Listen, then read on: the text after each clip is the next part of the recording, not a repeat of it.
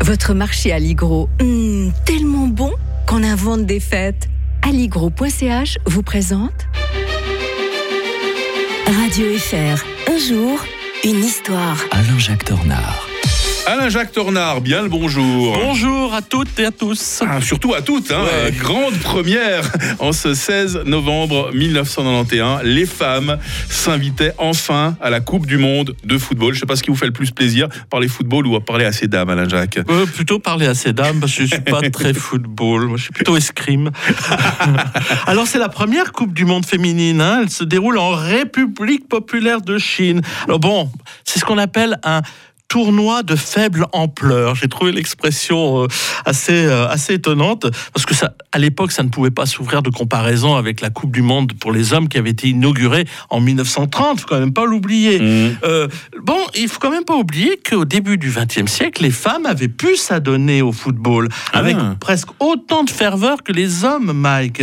Du moins dans sa patrie de naissance, la Grande-Bretagne, où le sport était devenu pour beaucoup de femmes un outil d'émancipation, ce qu'on ignore généralement. hein.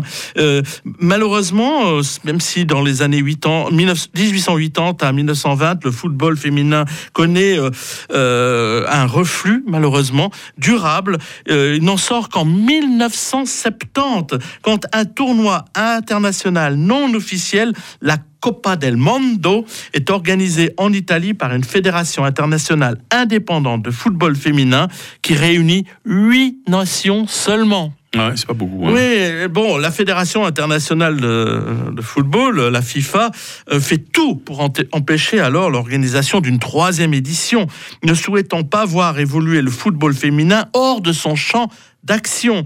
Pour autant, la fédération ne se hâte pas de mettre en place une compétition féminine de grande échelle. C'est seulement 15 ans plus tard, à l'occasion du mondial masculin de 10 1986 au Mexique, que la FIFA décide que le football féminin doit avoir aussi euh, sa Coupe du Monde. Mm. La date et le lieu sont arrêtés. Ce sera cinq ans plus tard, bah, à nouveau euh, donc en Chine. Cette fois en Chine, oui, cette fois c'est en Chine. Euh, et euh, la, la FIFA, euh, eh bien, organise celle-là avec euh, d'ailleurs les, les propriétaires du, du chocolat Mars, Ah, parce qu'il faut bien un sponsor. bien hein. sûr. Au début des années 90, le football féminin est encore peu développé, très inégal à l'échelle mondiale. Ainsi, pour la première Coupe du Monde, il y a seulement 12 sélections qui furent conviées, quand le mondial masculin, un an plus tôt, en avait accueilli 24.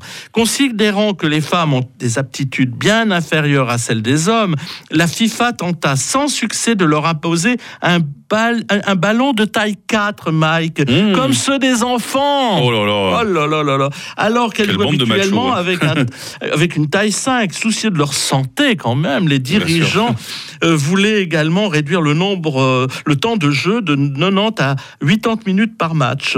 On dira que cela partait d'un bon sentiment, Euh, mais bon, au moins cette première compétition aura eu le meilleur, le, le mérite d'exister. Euh, eu 28 ans plus tard, la Coupe du Monde féminine de la FIFA accueille euh, le 24 sélections en, 1900, en 2019 en France et des matchs cette fois de 90 minutes comme la parité l'exige et quand même retransmis dans 200 pays. Féministe et sportif, l'historien de Radio Fribourg revient euh, demain. On va revenir en 2018 avec les fameux gilets jaunes. D'ici là, une excellente journée, Alain-Jacques Tornard. Bonne journée à tous.